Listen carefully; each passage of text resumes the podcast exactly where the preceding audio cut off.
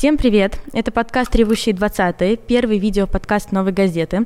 Вы нас можете смотреть на Ютубе и слушать на любых подкастерских платформах. А еще это наш первый выпуск не в нашей новогодетной студии, а в Заполярье. И мы находимся в замечательном городе Мурманск. Мурманск. Да. И мы его ведущие Сима Свердлова. Меня зовут Надежда Юрова. Сегодняшний наш герой Евгений Гоман, режиссер и основатель Арктического театра. Евгений, ну давайте сразу в формате такого блица, коротко. Что такое Арктический театр? Это частный театр в Мурманске, который был основан, потому что у нас на тот момент было всего три театра, и все были учреждениями культуры э, официальными. И нам не хватало как раз вот такого какого-то свободного, независимого, негосударственного театра. Вот, и вот так он родился в 2014 году. Э, вот театр, который занимается разными формами, экспериментирует, ищет все время что-то новенькое. И, надеюсь, остается актуальным. Меня практически сразу после вуза, я поработал педагогом, меня сказали, давай, давай иди, заниматься молодежной политикой в регион. И это было 90... Сейчас... Нет, 2002-2003 год примерно. То есть, ну, начало 2000-х. То есть еще была такая классная атмосфера, когда достаточно было повесить одной афиши, и у тебя собирался целый зал, там 800 мест легко. Да, то есть информационная политика, она была очень в зачаточном состоянии, и все как бы жаждали еще, не было перегруза. Ну вот и поработав в, э, до там, 2010-2011 года в правительстве области, я понял, меня 30 лет исполнилось, я понял, что все, надо уходить. И, а, а на протяжении всех 8 лет я говорю о том, что нам нужен дом молодежи, потому что я увидел такой дом молодежи в Норвегии, в городе Тромса. Потому что это должна была быть полная свобода, отсутствие взрослых, отсутствие контроля, горизонтальная структура управления и тому подобное. Эм, и будучи в структуре правительства мне это не удалось сделать. То есть я не смог продавить необходимость. Как только возникал вопрос, что нет взрослых, сразу был такой стоп-кран, срывался и все. Невозможно, как это, что то молодежь натворит, если не будет взрослого контроля. Поэтому я ушел из правительства и в течение полугода со своими друзьями мы создали НКО, э, нашли место тоже с большими проблемами, но построили. Мы существовали полностью за счет грантов и той такой около коммерческой деятельности, которую мы могли вести, пожертвования тоже. Эм, и через два с половиной года, э, а, у нас была философия, что старше 30 в Доме молодежи никого не должно быть. Мне на тот момент, когда я создал, уже было почти 31 год. Эм, я еще какое-то время там потусил, а потом сказал, что нет, я уже старый, мне нужно уходить, как бы это неправильно, мы нарушаем собственные принципы. Эм, вот. И когда я ушел, э, ну, я, может, я неправильно организовал еще что-то, но вообще на самом деле уже шло к тому, что все становилось слишком тяжело, вот эти три года стартовые, они э, заканчивались, мы понимали, что мы не справляемся. Эм, и плюс выше, пошла вот эта волна с иностранными агентами, и нам из Минюста позвонили, сказали, что вы, скорее всего, тоже попадете под раздачу. Вот. Мы с первых же дней существования мы вошли в конфликт с нашим мэром, ныне депутатом Веллером. Эм, и, и, в общем, это была постоянная борьба какая-то, совершенно... Причем мы, у нас был принцип вне политики, но нас все время туда втягивали. Чем проблема людей старше 30? А, на самом деле проблем у них нет. Э, я, я просто твердо уверен, опять же, имея педагогическое образование и вот огромный опыт работы в молодежной политике, что есть generation gap да, есть вот эта разница, э, разрыв огромный поколений, и я в 30, там, 3, в 35 лет, я уже понимаю, что мой, э, мое тело даже, вот моя борода растущая, мой живот растущий и все остальное растущее, и морщины, они, там, 14-летнего человека уже отталкивают просто по факту. Это не то, что моя проблема, да, но это, это данность. И мне кажется, что э, нельзя руководить молодежной политикой или заниматься молодежью вот сверху вниз, когда ты уже вышел из молодежного возраста. Потому что это, это давление, это диктатура. Почему вне политики?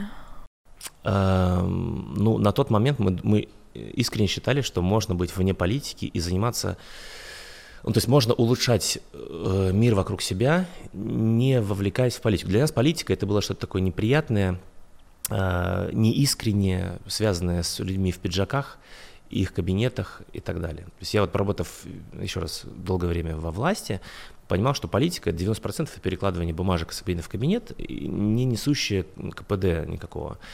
Вот. Эм, а мы хотели быть практичными максимально. А если бы сейчас вы делали Дом молодежи, он мог бы существовать вне политики? Я... Вы, вы говорите про Россию? В России нет. В России, да. В России нет. Какой основной месседж вашего театра, вашей труппы? Какие цели вы ставите себе? Ну, эм, наверное, если говорить о том, как он родился, родился он из большого желания заниматься театром и театром не, не классическим, скажем, ну, так, это так глупо, неправильно, конечно, очень примитивно, но да, не классическим театром, не только психологическим театром, в общем, театром, который в первую очередь задевает голову и потом уже доходит до сердца. Вот мне хочется, хотелось заниматься в городе таким театром. То есть театр, куда ты приходишь, и ты в первую очередь думаешь, не понимаешь, может, тебя это выбивает из колеи какой-то. И потом ты уже приходишь э, к, к мысли или к эмоциям. Наверное, что объединяет все спектакли, это, это отсутствие четвертой стены. Знаете, что такое четвертая Конечно, стена? Да. да? То есть постоянно давайте, давайте для наших слушателей. Да, это я объясним. знаю. У меня же бэкграунд театральный. Для слушателей Для слушателей объясним, да, четвертая стена это когда, ну, грубо говоря, у тебя есть сцена, коробка на сцене, там есть три стены, а есть типа четвертая, она между зрителем и э, актером. И ломать четвертую стену, значит, напрямую взаимодействовать со зрителем. Ну, угу. так или иначе. То, То есть, есть воздействовать... что-то типа иммерсивности такое? Ну, вроде как, но не, в, не, не всегда в буквальном угу. смысле. Ага. То есть это может быть и воздействие эмоциональное, и какое-то...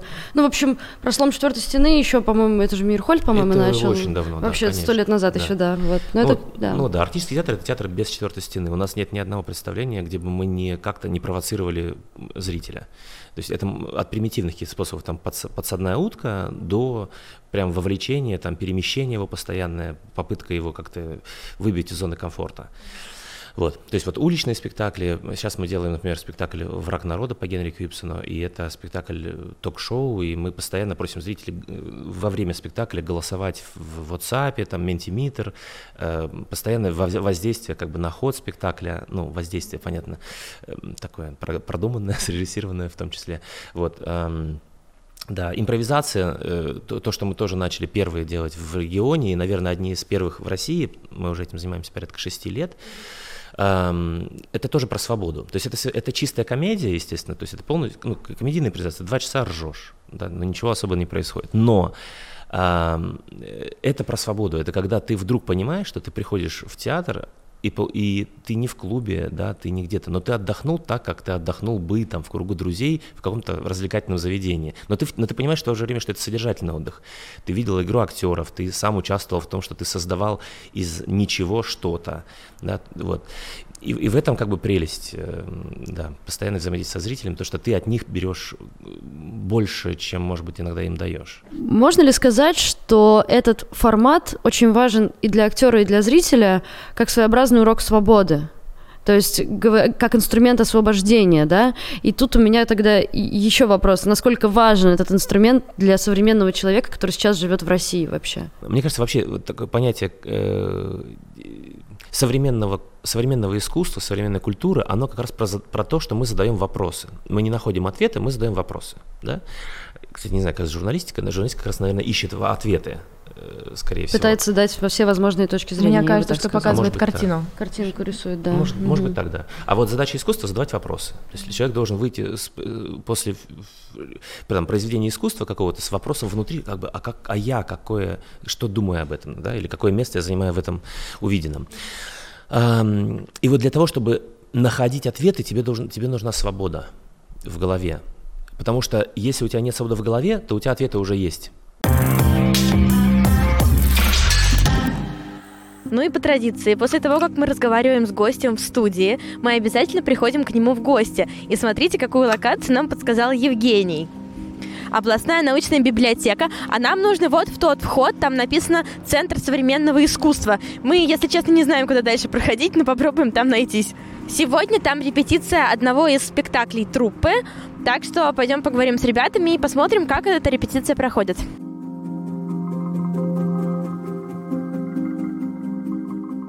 Для тебя принципиально играть именно в независимой труппе? Ну, для меня это самое главное. Это первый опыт. И Женя эту возможность мне дал. Для меня это ответственность. И э, то, что этот театр независимый, есть, конечно же, свои сложности организаторские, но при этом ты вправе говорить и делать то, что ты хочешь. И это развязывает руки и дает творчеству быть творчеством.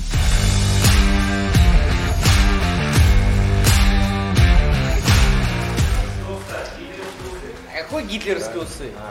Это нищевские усы. Они круче, чем Гитлера.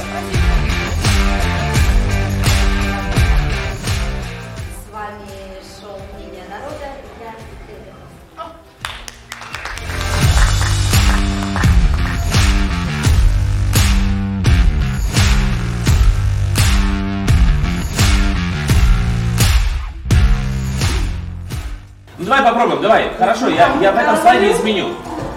Ну попробуй, я тоже не выделываюсь, конечно. Нет, нет, я думаю, небольшая проблема. Хорошо, изменим.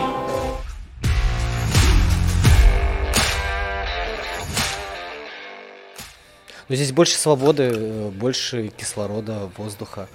Потому что... Вот, потому что сам- самому нужно делать. Не знаю, плюс это или минус.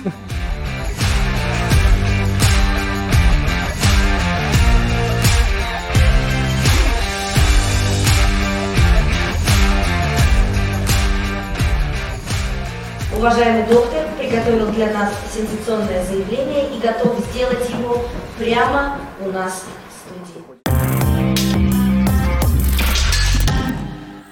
В нашем подкасте есть такая рубрика, в которой мы разговариваем по душам, прям совсем такие close вопросы обсуждаем. Она называется «Свечка», как в детском лагере, когда вечером на свечку все собирались и, в общем, обсуждали самое, самое такое. Вот, я объявляю, значит, эту рубрику, сейчас я даже зажгу, если зажжется зажигалка. В общем, представьте, что здесь горит огонь. Мы его Мы его монтируем. Эм, Э, У нас э, есть э, наш контекст, с- которым мы работаем каждый день. У нас есть э, наши друзья, студенческий журнал Докса. Это ребята, которые существовали как студенческий журнал на платформе Высшей школы экономики. А, Они были студорганизацией до определенного времени, а именно до времени, пока они не начали выпускать э, расследования, новости, статьи, материалы, интервью о, а, например, о плагиате в научных работах ректоров московских вузов и региональных в том числе. И их нач- они лишили статуса студенческой организации очень быстро, стали работать вне зависимости от э, университета любого. И вот не так давно несколько редакторов этого журнала стали фигурантами политического уголовного дела. И получается, что э, вот эта независимость, она как будто, которую ты приобретаешь, э, уходя, там, э, заканчивая аффилиацию с какими-то структурами, даже с университетами, эта независимость, она как будто, ну, временная. Ну, Нет как ли- будто бы за нее нужно платить. И как будто бы она, да, заканчивается. Или там, грубо говоря, вопрос такой, не страшно ли, что за вами придут, как там пришли в какое-то в свое время за Серебренниковым или что-то вроде этого, и готовы ли вы к этому? Ну, Мне страшно. Я даже разговаривая с вами, понимаю, что я еще один шаг делаю ближе к этому. А, Вот, но видите, я, например, я не хожу на митинги. Знаете почему? По одной, на самом деле, причине. А, Потому что я публичная фигура в регионе, и как только я что-то делаю, то меня сразу ну, берут и говорят, смотрите, что Гомон сделал. Да? А, И причем мелочи какие-то совершенно бывают иногда. А, И я понимаю, что если я пойду сейчас на митинг, то об этом напишут не только, точнее как, э, провластные СМИ об этом не напишут. То есть ко мне, скорее всего, приедет какой-нибудь сотрудник из органов, скажет, Евгений, ты что делаешь? Вот. Э, То есть вот на, на этом ограничится, да, то есть я скажу, ну, ну вот, а я не могу по-другому. Вот. Но ужасно начнется именно тогда, когда какой-нибудь независимый э, канал или еще такой проплаченный у нас, например, есть война между администрацией города и администрацией области, да, и они очень любят, вот администрация города очень любит взять кого-нибудь, кто с областью работал, например, и любую его ошибку сделать ошибкой губернатора. Понимаете, да? Или там любой его поступок сделать решением губернатора. То есть я понимаю, что стоит мне выйти там на пять углов, на центральной площадь в городе, то сразу же все вот эти вот паблики напишут о том, что смотрите, Гомон там за Навального, там, на-на-на». И даже если я за Навального, это все настолько перевернется, что в какой-то момент я перестану быть за Навального, я стану чуть ли не самим Навальным, который вот сейчас всех тут зовет. Ну, понимаете, да? И я, и я вот, да, очень- я каждый раз, когда вот происходит что-то, я все время взвешиваю, блин, то есть у меня выбор, эм, либо идти по своей гражданской позиции и делать то, что я хочу, но в итоге потом от, отбрыкиваться от, от этих, вот этих вот, да, людей, которые про меня постоянно пишут, и если они напишут, значит, на меня уже не один сотрудник из органов придет, а побольше. Вот. И это уже так тяжело для меня, ну, в 41 год это уже так, а, я уже устал, я вот с 18 лет только этим занимаюсь. Вот.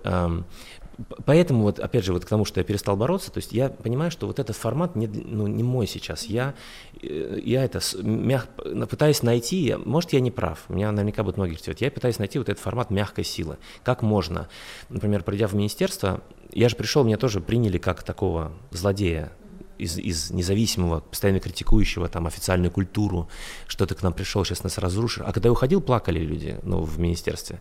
Почему? Потому что э, одной из главных задач, которую я поставил, это решение вопросов коммуникации. Нужно просто дать людям возможность говорить. И мне кажется, вот то, о чем вы говорите сейчас, э, что не боишься ли ты, что за тобой придут, мне кажется, вот страшно, что придут, именно потому, что мы об этом не говорим. У нас постоянно запрет на коммуникацию. Самое безобидное, что может делать человек, это общаться. Затыкая рот, ты предполагаешь, что этот, эта энергия выйдет где-то еще. Ну, понимаете, да? она выйти может в очень, она может выйти в виде удара, она может выйти, выйти в виде, не знаю, человека у, уех, ну, в виде ног, которые уедут из страны и так далее. Ну, зачем? Не понимаю. Вот. И мне кажется, ну, мы все с вами не понимаем, почему нам нельзя обсуждать. Вы считаете себя свободным человеком? Такой неоднозначный вопрос. Я считаю себя свободным человеком, да. И при этом вы не можете пойти на главную площадь города? Да. Свобода же понятие относительное на самом деле. Как э, одно с Моя другим? свобода заканчивается там, где начинается свобода другого человека. Вот. Э, и в этом... То есть чувствую... Эм, смотрите, чувствую ли я себя... Э, такой тоже хитрый вопрос-то. Эм, чувствую ли себя свободным? Я чувствую себя свободным. Внутри я свободен реаль, я реально, ну, меня... Э, э, то, что я не хожу на митинги, это мое решение, понимаете, да?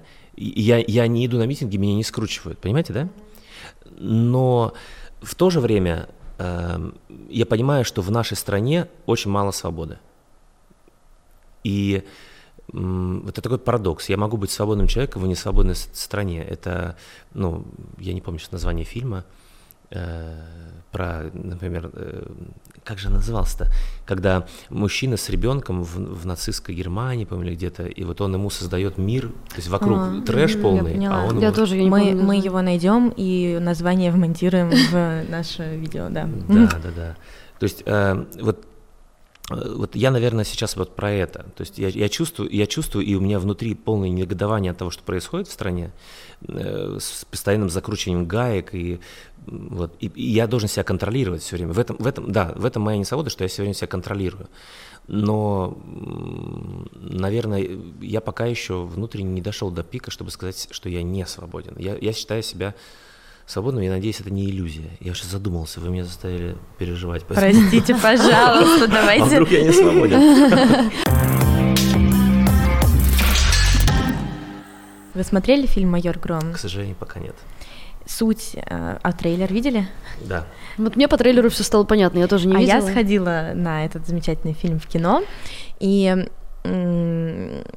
очень много кто в соцсетях стал писать после, посмотрев этот фильм, что там очевидная пропаганда, ну точнее пропаганда, романтизация полицейск... работы полицейских в России. И понятно, что мы, опять же, находимся в своем контексте, и вот в нашем контексте эта параллель очевидна. Одновременно с этим я потом обсуждала этот фильм со своими знакомыми, и у них таких ассоциаций не возникло, потому что их нет в этом контексте. И они вдруг э, неожиданно разозлились на меня за э, такие очевидные мои ассоциации и стали мне говорить, что вообще-то искусство, оно а, не контекст он не важен для искусства. То есть э, то, как люди считывают э, искусство, это не часть этого искусства. И искусство может существовать без контекста, в котором мы живем. Вот может ли существовать ваш театр без нынешнего контекста?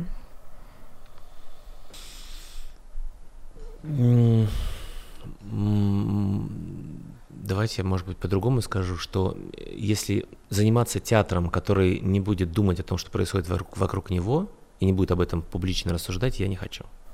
Если, ну, если вы про это спрашиваете. Угу, да, про это. Да. Вот, да, то есть я, я хочу делать театр про болевые точки. Мгм. Вот. Даже если это комедия, она, она должна быть про что-то, чего нам сегодня не хватает, как, например, свобода импровизации. А, Или, ну да, вот сейчас я делаю «Врага народа», и я понимаю, что пьеса, написанная 150 лет назад, она, ну, как и многие классические произведения, она прямо актуальная. Вот. эм, И у меня сейчас такой страх внутренний, что ее в какой-то момент могут посчитать политическим заявлением. Хотя он, оно не про политическое э, вообще, оно про как раз внут- внутренние отношения, вот кто я сегодня. Вот мы предлагаем людям все время голосовать там, за, за главного героя, против главного героя, правильно он поступил, неправильно. И я понимаю, что для меня вот это голосование это не политическая форма волеизъявления граждан, да, что вот, вот так надо, а именно вопрос к себе. То есть я считаю, что вот этот герой правильно поступил или неправильно. Я не вижу плохого в романтиз... ничего плохого в романтизации работы полиции, если честно, потому что я когда работал еще в комитете по делам молодежи, мне пришлось столкнуться с одним полицейским, ну, тогда еще милиционером, Эм, Какое-то мероприятие делали молодежное, я не помню. И я помню, насколько это ужасно замученные люди. Они, они, все, что они видят, это плохое. Они, они видят только плохую сторону, ну там, если мы говорим о молодежи, они видят только плохую сторону молодежи. Они не видят хорошую молодежь. Они постоянно работают только с той частью, которая вот постоянно э, ну, занимается трэшем. И у них отношение к молодежи именно такое. Их контекст – это то, что вся молодежь такая. И переубедить его очень сложно. И это их трагедия. Это, это не их желание. Я уверен, что многие идут в полицию не потому, что они хотят проявить свою силу, там, власть, там, кого-то заставить. что-то. Я уверен, что мно- многие идут в полицию, потому что они верят, что, это, что они будут защищать. Поэтому романтизировать, мне кажется, хорошо. И, может быть, э, хорошие, прекрасные образы полицейских могут изменить и нынешних полицейских, что, может быть, я, это немножко наивно, конечно, но вот, те, которые, например, не такие. Вы говорили о проблемах, о которых вы хотите говорить в рамках своего театра. Давайте топ-5 проблем. Ну, я просто сейчас буду вспоминать спектакли и примерно... Вы можете прямо анонсировать. Давайте, Вдруг наши слушатели окажутся в Да, Мурманске. если будете в Мурманске, например, есть спектакль очень популярный у нас сейчас, это спе- спектакль «Прогулка по военному Мурманску», Мурманск 41-45. Товарищи, мы с вами сознавали, что наша помощь нужна Родине и приближает победу.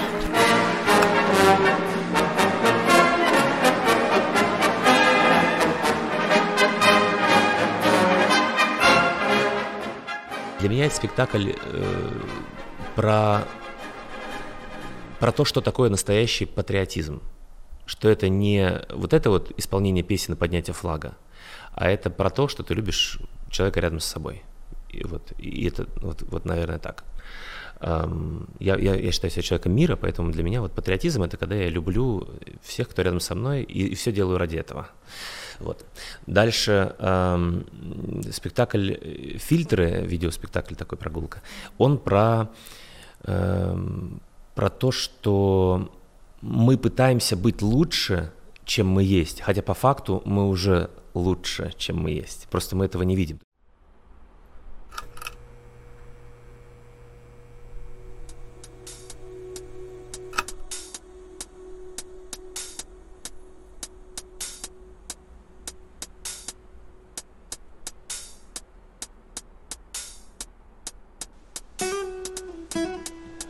Накладывая фильтры в Инстаграме, грубо говоря, мы себя делаем лучше, а потом мы смотрим на себя в лучшей форме и пытаемся быть похожим на эту неестественную картинку.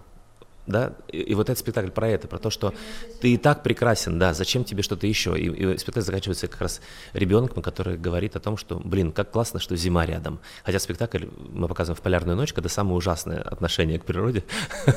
вот. А ребенок говорит, класс, я люблю полярную ночь. Вот. И, и мне, надеюсь, это заставляет люд- людей задуматься, что все и так замечательно, и ты прекрасен такой, какой ты есть. Вот. Дальше э, спектакль вот, ну, «Враг народа», например, он про, э, про то, что менять мир вокруг надо, и даже если очевидная проблема, но э, ты, вот ты лично согласен с, с тем, как его менять? Я в системе координат современной России. Вот, наверное, это спектакль про это. Ну, ну вот, да, Вот это три, три темы, о которых мы последние говорили. Евгений, спасибо за очень интересный разговор. Не зря мы доехали до Мурманска.